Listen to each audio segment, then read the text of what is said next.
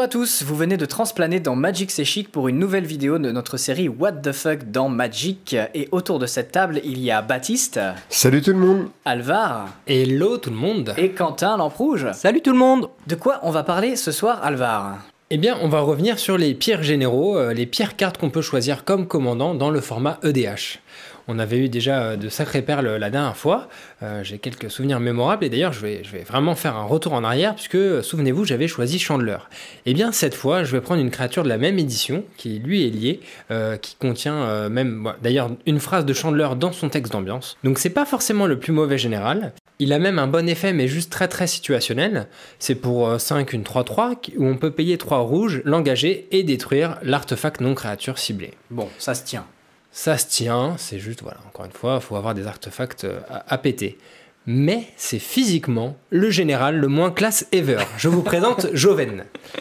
Donc euh, son rêve c'était de jouer dans un groupe de hard rock, mais à force de euh, manger trop de McDo, il a un peu raté sa vocation le pauvre. Ah oui, c'est vrai. Et pour la petite histoire, c'est un voleur qui a sa petite importance dans la storyline de Homeland. Il a ses propres outils pour cambrioler n'importe quel marchand, qui sont même représentés sur une carte. Mais plus important que tout, il a, il a, il a des furets. Et oui, les redoutables furets dressés de Joven. Ils sont pas mignons quand même. J'avoue que ça peut paraître menaçant comme ça. Une belle 1-1 pour 1 en fait. Mais qui peut euh, devenir plus? S'ils ont attaqué, ça devient des 1-3 jusqu'à la fin du tour. Et on engage n'importe quelle créature qui les ont bloqués. C'est génial.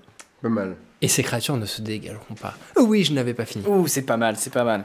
Moi, je vais vous proposer en miroir inversé une carte qui vient des dernières extensions et qui vient de Dominaria, qui est Ah oui. euh, vraiment euh, un- une extension que j'ai beaucoup aimée. Ouais, l'édition des, des légendes en plus. Bah Tout oui. à fait. Et dedans, il y avait la meilleure des légendes. C'est pour 5, un noir et 4 incolores. Yargle, le glouton d'Urborg. Donc, qui est une 9-3 Si, le si. fameux Yargle. et qui ne fait rien du tout. Qui a 3 d'endurance, donc il se prend tous les blasts du format. En plus de ça, son histoire est nulle.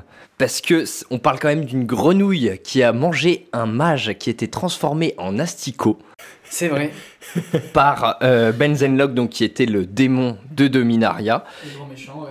Et alors, attention, parce que là, on passe en logique Dragon Ball, parce que cette créature légendaire 9-3, qui est quand même pitoyable, arrive à tenir tout seul en respect l'Aquilon rempli des All-Stars des Planeswalkers.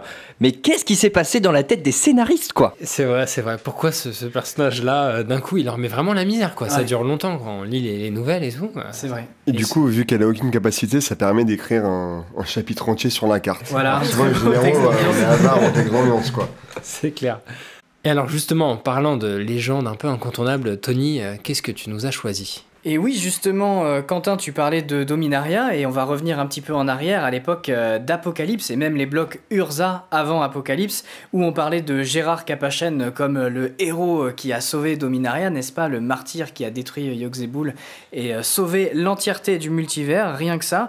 Donc, à l'époque où Apocalypse était sur le point de sortir, les gens étaient en ébullition totale, ils attendaient la révélation fameuse de la carte Gérard Capachen, et on se retrouve donc avec une carte blanche, jusque-là euh, pas trop de surprise vu que c'est un héros au cœur pur, n'est-ce pas? Mais il se trouve que ça reste être une euh, vieille 3-4 pour 5 déjà. Alors il a quand même quelques effets, euh, bon il a pas l'initiative, hein, bien qu'il ait une belle épée à la main, ça c'est déjà décevant. Ils auraient pu donner ça. Mais donc sa première capacité fait que vous allez gagner un point de vie pour chaque carte dans la main de votre adversaire au début de votre tour.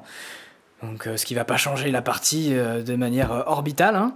Et la deuxième capacité activée cette fois pour 4, vous engagez une créature, mais vous ne pouvez activer cette capacité que si Gérard attaque. Quel Voilà. enfer. Voilà, donc là c'est pas le pire des commandants de l'histoire, mais c'est plus un petit coup de gueule. La plus grosse déception.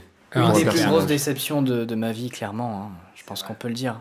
Des années de psychiatrie derrière. Promets, on va, on va monter un EDH avec Tony, il va être fort. Merci, j'espère. On va essayer.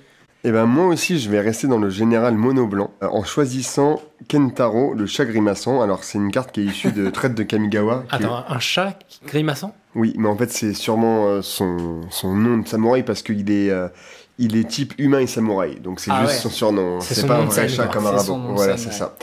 Et donc, c'est oui, c'est issu de Traite de Kamigawa. Donc, pareil, un des pires blocs, euh, je pense, de Magic. Et donc, bon, déjà, la carte, elle est, elle est nulle et moche. Je reviens juste sur le visage. Alors, je suis désolé pour lui parce que c'est sûrement un mec qui est super fort, qui a gagné un tournoi, euh, genre un Pro Tour. Donc, c'est une certitude, on peut être super fort à Magic et avoir un physique compliqué. Euh, je m'excuse auprès de lui, mais vraiment, il a une tête qui, pour moi, fait pas du tout samouraï. Mais bon, on va revenir vraiment à la carte. Alors, du coup, un incolore, un blanc, pour 2 2 1 Bon, ça reste honnête. Et euh, il a le Bushido, comme tous les samouraïs. Mais là où ça devient génial, c'est qu'en gros, ça nous permet de payer X au lieu du coup de mana d'un samouraï. Mais X est égal au coup de mana de ce samouraï. Donc, je vous explique. En gros, Attends, en main, est vous dans les avez... cartes les plus compliquées là ou- Non, non, non.